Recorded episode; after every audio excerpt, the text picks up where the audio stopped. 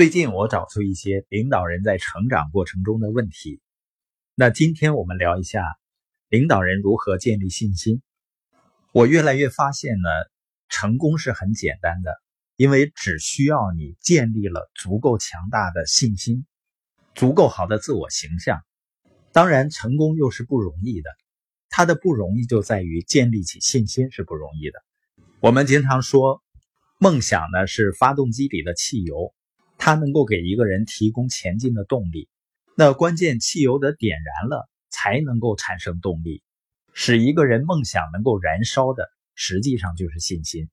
尤其是对于领导人，信心能够使领导者勇于冒险，并能坦率地说出自己的想法。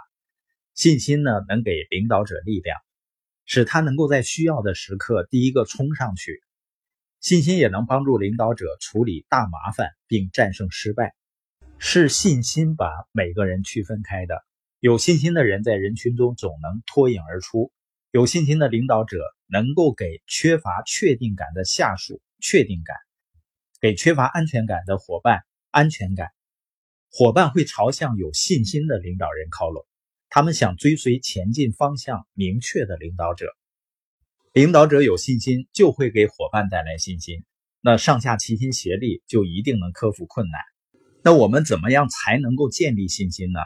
我深信人的信心是能够培养起来的。在我生意早期起步的时候，如果你把信心从一到十分给我打分的话，我的信心是零点零一分。那一个人怎么样才能够从很微弱的信心变得有信心呢？第一点就是花时间跟给你信心的人在一起，因为很多时候我们缺乏信心。是因为最经常跟这些人待在一起，就是让我们消沉而非振奋的人。如果生命中有些人让你感到沮丧和踌躇，你就需要少跟他们待在一起。相反呢，你得多花时间跟那些希望看到你取得胜利，并且经常鼓励你的人。包括在社群里也是这样，你发现大家互相鼓励的感觉是非常美好的。当我们取得了一些成绩的时候，能够得到及时的认可，我们的信心就会一点点的建立起来了。建立信心的第二点呢，就是想办法取得一些属于自己的胜利。也就是说，战胜信心不足啊，最好的办法就是找一些方法赢得一些胜利。做一件事情呢，你可以从比较容易获得的胜利入手，这也是我对社交电商的逻辑感到兴奋的原因。它当然不会是一帆风顺的，没有任何一个有价值的成果取得是容易的。但是人们推广社交电商平台呢，能更经常品尝到胜利的滋味。就像我们一个小伙伴刘燕儿夫妇，他们能够在半个月的时间，帮助了一百八十多个朋友在自己的电商平台上下单购买。你不觉得他们胜利的信心会大幅度提升吗？关于建立信心的第三点呢，不要拿自己和别人做比较。最打击人们信心的事情之一，就是拿自己和别人做比较。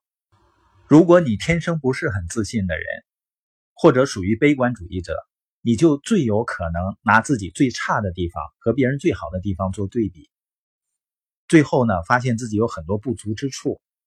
千万不要做这样的事儿。别人呢，往往并不像我们所认为的那样好，而且呢，我们都太清楚自己的缺点，因此呢，这种对比会扭曲真相。另外呢，每个人都是独一无二的，都会为这个世界做出自己的贡献。别再拿自己和他人对比了。就像我在创业早期的时候，我甚至在相当长时间里认为自己是在这个行业里面做的最慢的人。因为我总能看到一些榜样，一些能够把事情做得很好的人。如果我不断的和他们对比的话，我最终会越来越没有信心，那就走不到今天了。而事实是，即使我的起步或者在相当长时间做得很糟糕，它并不影响我今天能够把事情做得非常好。所以，遇到困难和障碍，还是把注意力放在自己的成长上。只要你能够变得越来越好，你做的事情就会越来越好。最后建立信心的方法就是专注做自己该做的事情，直到成为这方面的专家。我是绝对相信刻意练习的力量的，所以永远不用担心一件事情我们一开始做的有多糟糕，因为你最终通过持续不断的重复去做，通过刻意练习，你会成为专家，你会做的足够好。然后呢，你就会在这方面建立强大的信心。